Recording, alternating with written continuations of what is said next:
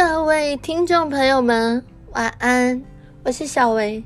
今天要跟你们分享一个主题，叫做“当我们把自己该做的部分做好，上帝他会为我们做我们所做不到的那个部分。”江秀琴老师说到一个故事，有一个人他在公司里面，他非常的尽忠职守，但是他看到他的同事都在混。甚至是常常面粉撒得乱七八糟，他觉得心里面很委屈。他觉得为什么他们都不收拾那些东西呢？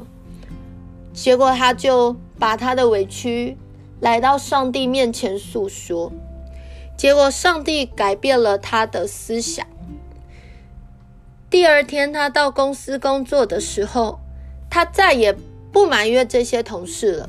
他心想：“我把我该做的事做好就好了。”他变得很喜乐，他也去收拾这一些不把他当一回事的同事所掉出来的面粉。他把面粉收拾干净，越收越开心。到最后，他连厕所，他发现厕所没有人打扫，臭的要命。因着上帝给他的喜乐，他转变了他的心思意念，他也开始打扫这个厕所。结果后来奇妙事发生了，过不久，这个面粉撒的乱七八糟的同事觉得很不好意思，开始也把面粉用干净，甚至还很开心的跟这一个收面粉的这个人一起打扫厕所。他们两个成为了好朋友，所以这个故事要告诉我们呢，其实当我们把自己该做的那个部分，你先做好，你有没有做好你分内的事情？你有没有做好你该尽的责任跟义务？当你全部做好了，你看到别人没有做，没有关系，我们不用去跟那个人说，我们也不用去告状。我们不用跟老板说，我们也不用跟上司说，甚至家里发生的事，你也不用去跟任何一个大人告状。你可以选择来跟上帝说，但是前提是你一定要把自己分内的事情做好。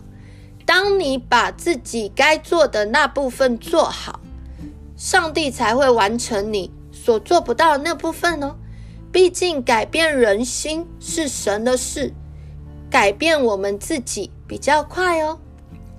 那乔伊斯迈尔牧师也说到，我们不是祷告交给上帝，然后什么都不做，而是我们一定要把自己的责任做好。